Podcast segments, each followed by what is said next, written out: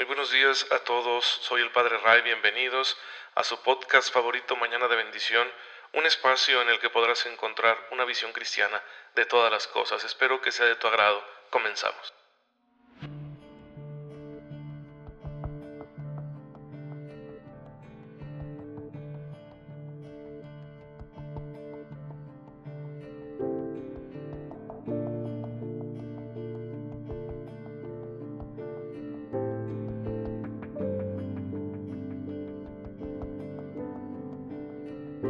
Buenos días, feliz viernes a todos. Les diría que el cuerpo lo sabe, pero ya no sabemos, ¿verdad? Con estos encerramientos y demás provocados por la pandemia del coronavirus, pues ya no se sabe. Miren, hermanos, es, imposible ahorita que no estemos desesperados por la situación y que no queramos salir y vamos a tener que salir, por mil razones.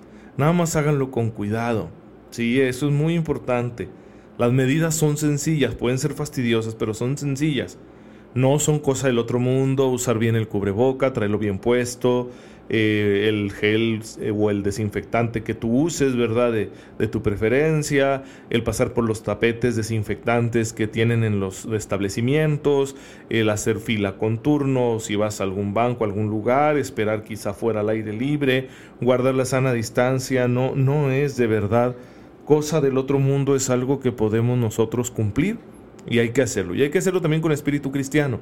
¿Qué significa? Pues por, por cumplir también con la voluntad de Dios, por decir, esta es una forma de observar la voluntad de Dios, de cumplirla, de llevarla a la práctica. ¿Por qué? Porque yo no hago esto porque diga, ah, es que la salud es lo más importante del mundo. La salud es importante, no es lo más importante del mundo. Pero tampoco voy a caer en esa actitud de no le tengo miedo a la muerte porque soy cristiano. Ese no es el punto. El punto es la caridad que debo tener hacia mí mismo y hacia los demás. Si me enfermo, yo me puedo convertir en una carga para los demás. Si contagio a alguien, les estoy afectando en su integridad y eso no debe hacerlo uno. ¿Sí? La voluntad de Dios es que nos cuidemos unos a otros.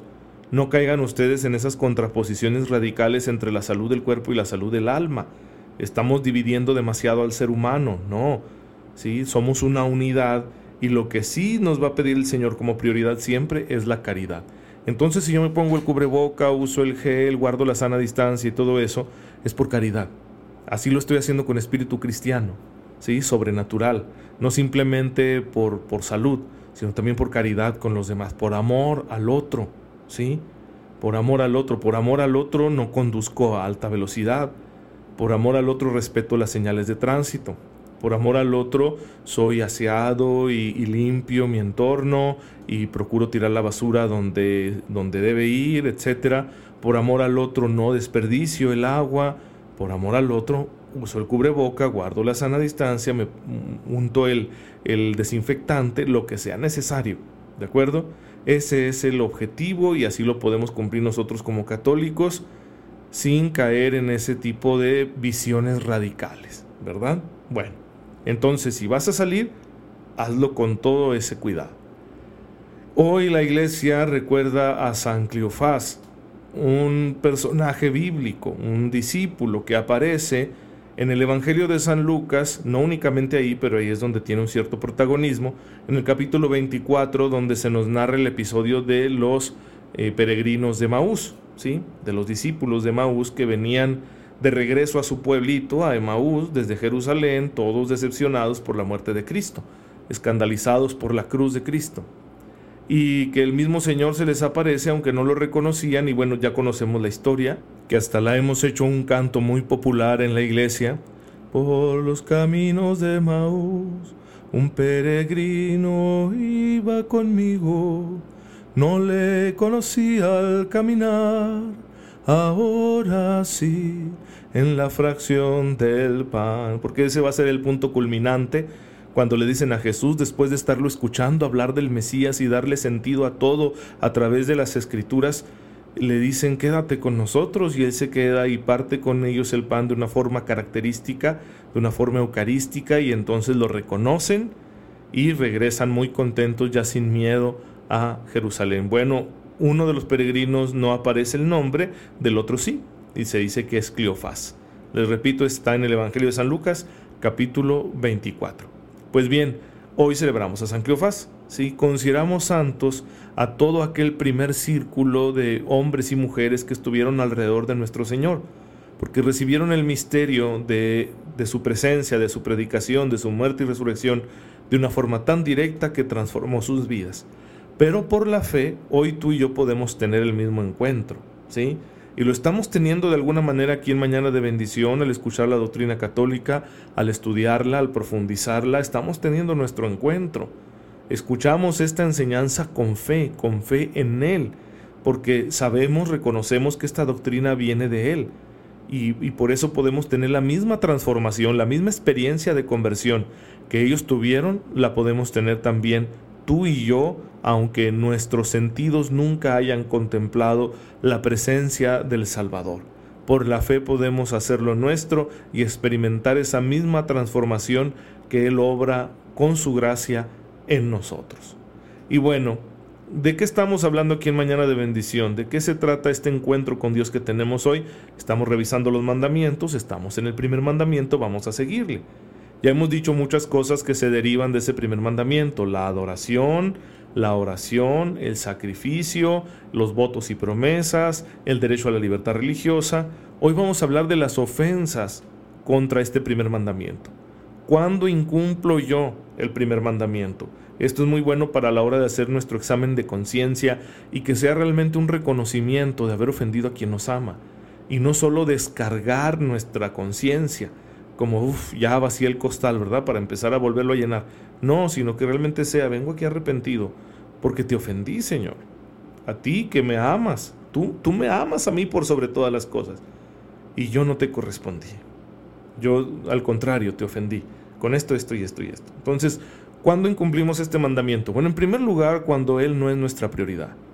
Cuando la adoración a la Santísima Trinidad, cuando nuestra fe en Jesucristo no es nuestra prioridad, allí estamos incumpliendo este mandamiento. Porque estoy anteponiendo algo. Me antepongo yo mismo, ¿sí? ¿Cuánta gente se busca a sí misma a pesar de ser muy practicante? Nos puede pasar a todos, ¿eh? No te asustes, no es una acusación, es simplemente para examinar nuestra conciencia. O anteponemos el dinero, anteponemos el trabajo, anteponemos la comodidad, anteponemos, no sé, tantas cosas, ¿sí? Algunas son buenas, pero no deben ocupar el lugar de Dios. Otras son indiferentes, pero no deben ocupar el lugar de Dios. Otras francamente son malas y esas menos deben ocupar el lugar de Dios. Sin embargo, sucede. hay que reconocerlo. ¿Cuál es mi prioridad afectiva? ¿Sí? ¿Dónde están puestos mis afectos en primer lugar? ¿Dónde está mi corazón? ¿Dónde está mi tesoro? ¿Qué es lo que yo más amo, a lo que le dedico más tiempo? Luego, junto con esa pregunta también podemos preguntarnos dónde está mi, mi, dimensión operativa, en qué está enfocada mi dimensión operativa, es decir, mis acciones. Los afectos son para revisar el interior, pero también mi exterioridad dice mucho. Entonces, si mis operaciones, mis actos exteriores están muy concentrados en algo, ¿sí? que, que no es Dios, no que tenga que estar haciendo todos los días algún acto religioso concreto, no, no, no me la puedo mantener todo el santo día en la iglesia, no se trata de eso, sino de que en todo lo que yo hago esté actuando pensando en Él ofreciéndoselo a Él. Pero a veces no, a veces estoy muy concentrado en mi propio proyecto, bueno, ahí estoy incumpliendo. Pero además hay pecados muy graves contra este mandamiento, que responden pues a, cosas que directamente son una ofensa contra Dios.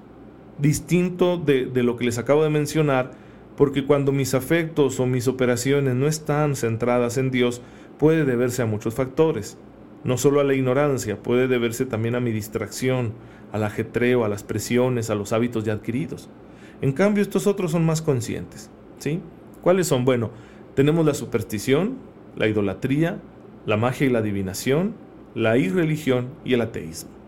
Vamos a, a ver de qué se tratan según lo que nos dice el Catecismo de la Iglesia Católica, que vamos a encontrar esto a partir del número 2111. La superstición es una desviación del sentimiento religioso, porque ponemos nuestra esperanza, ¿sí? una esperanza que deberíamos poner en Dios, en su acción amorosa, la ponemos en distintas cosas, ¿sí? legítimas o no, que, a las que les damos una importancia mayor, ¿Qué dice hoy el horóscopo? Mi vida depende de qué diga hoy el horóscopo, ¿sí?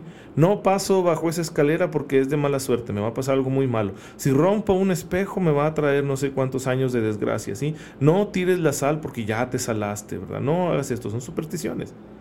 Y cuidado con tomar también eh, a veces elementos del cristianismo y hacernos supersticiosos.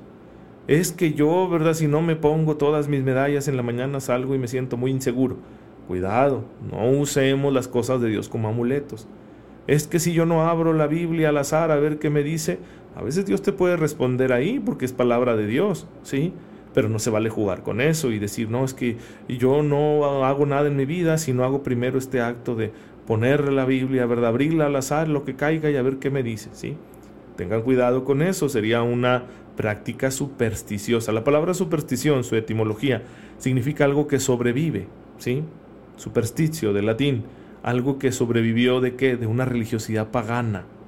En prácticamente todas las naciones que están evangelizadas, lo que había antes de la evangelización era paganismo politeísta. Y entonces eh, en el paganismo era muy frecuente esta visión de estar sujetos a las cosas. Y por eso llamamos superstición a estos elementos que han sobrevivido. Bueno, cuidemos de no ser supersticiosos, ¿sí? Sino de eh, estar siempre con el corazón puesto en el Señor. Lo mismo una oración, yo he visto que a veces en el periódico sale un desplegadito bien chiquito ahí en clasificado que dice, reza esta oración, aún sin fe funciona. ¿Sí? No, no, no, una oración, una fórmula, ni el Padre nuestro como sola fórmula va a funcionar y funcionar. ¿Qué significa funcionar? ¿Que va a suceder lo que yo quiero? ¿Verdad? No, no, no seamos tontitos, ¿sí?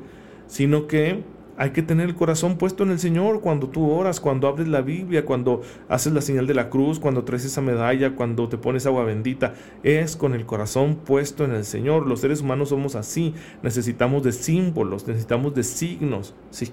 Y Dios puede actuar a través de esos signos. Sin embargo, si yo no pongo mi corazón en Él, pues no, no estoy haciendo las cosas bien, sino que estoy haciendo un uso supersticioso. Bien. La idolatría es otra ofensa contra el primer mandamiento porque significa considerar si Dios a algún otro ser. Y no debemos considerar Dios a ningún otro ser, ningún ser humano debemos considerarlo Dios, ni tampoco un ser fantasioso que nos hayamos inventado, ¿sí? Ni tampoco las cosas debemos idolatrarlas.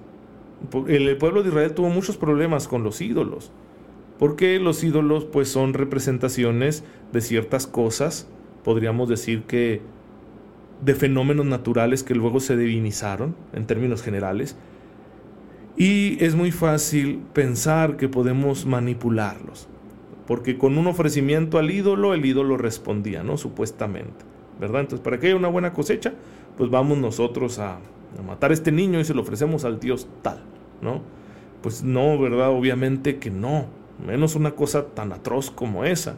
En, las Sagradas Escrituras encontramos verdaderamente un rechazo ¿sí? muy fuerte hacia el, sacrificio de niños, ¿sí? que, de seres humanos, que es común a muchas culturas de la antigüedad, paganas, politeístas, llenas de cultos idolátricos. Pues bien, no hay que tener ídolos, no hay que endiosar a nadie, ¿sí? Pero esto no vale solo para los dioses de la antigüedad, que digas, bueno, yo no soy pagano, yo no, no, no practico ¿verdad? una religión pagana de, de considerar dioses a, la mitología de los griegos, de los romanos, o de los aztecas, de los mayas, o de los egipcios, o de las religiones del extremo oriente. No solo eso, ¿sí? hay muchas formas de idolatrar. A veces idolatramos a las personas, a veces el líder religioso, el líder político, el líder social, eh, el artista que te gusta, lo estás idolatrando y puedes darle un culto y ofrecerle lo que no le corresponde, ¿sí? ¿Cuánto dinero, tiempo, recursos y atención desperdiciamos en los altares de estos ídolos? Hay que tener cuidado, mucho cuidado con esto, especialmente cuando se nos pide un seguimiento ciego, ¿sí? Pues bien, pero hay otras formas de idolatría todavía más sutiles, que es cuando en mi interior yo me hago un altar a mí mismo o le hago un altar al poder, a la fama, al dinero o al placer. ¿sí? Y eso nos va a suceder a todos. Son los ídolos más sutiles, son los más fácil, que más fácilmente nos engañan. Y es bastante probable que a lo mejor ya mi corazón se haya convertido en un santuario para esos ídolos. Bueno, hay que destruir esos altares, ¿sí? Esos altares donde a veces aparece una visión equivocada de Dios. A veces también tenemos un concepto erróneo de Dios que no corresponde con la revelación, con el Dios revelado por Jesucristo. Bueno, pues hay que tumbar esos ídolos. Cuesta mucho, pero es un trabajo necesario y forma parte del proceso evangelizador en el que todos nos encontramos. Así que aquí en Mañana de Bendición queremos ayudarte para que examines tu conciencia y si encuentras esos ídolos, órale, a derribarlos, a quitarlos para que no ocupen el lugar del Dios del amor, el Dios verdadero. Hermanos, mañana vamos a seguir hablando de esto, de las ofensas contra el primer mandamiento, así que no se pierdan su podcast favorito, Mañana de Bendición. Cuídense mucho y bueno, vamos a darle gracias a Dios. Señor, tú eres nuestro único Dios, el único que merece nuestra fe y adoración. Ayúdanos con tu gracia a nunca separarnos de ti. Por Jesucristo nuestro Señor. Amén. El Señor esté con ustedes. La bendición de Dios Todopoderoso, Padre, Hijo y Espíritu Santo, descienda sobre ustedes y los acompañe siempre. Gracias por estar en sintonía con su servidor. Oren por mí, yo lo hago por ustedes y nos vemos mañana si Dios lo permite.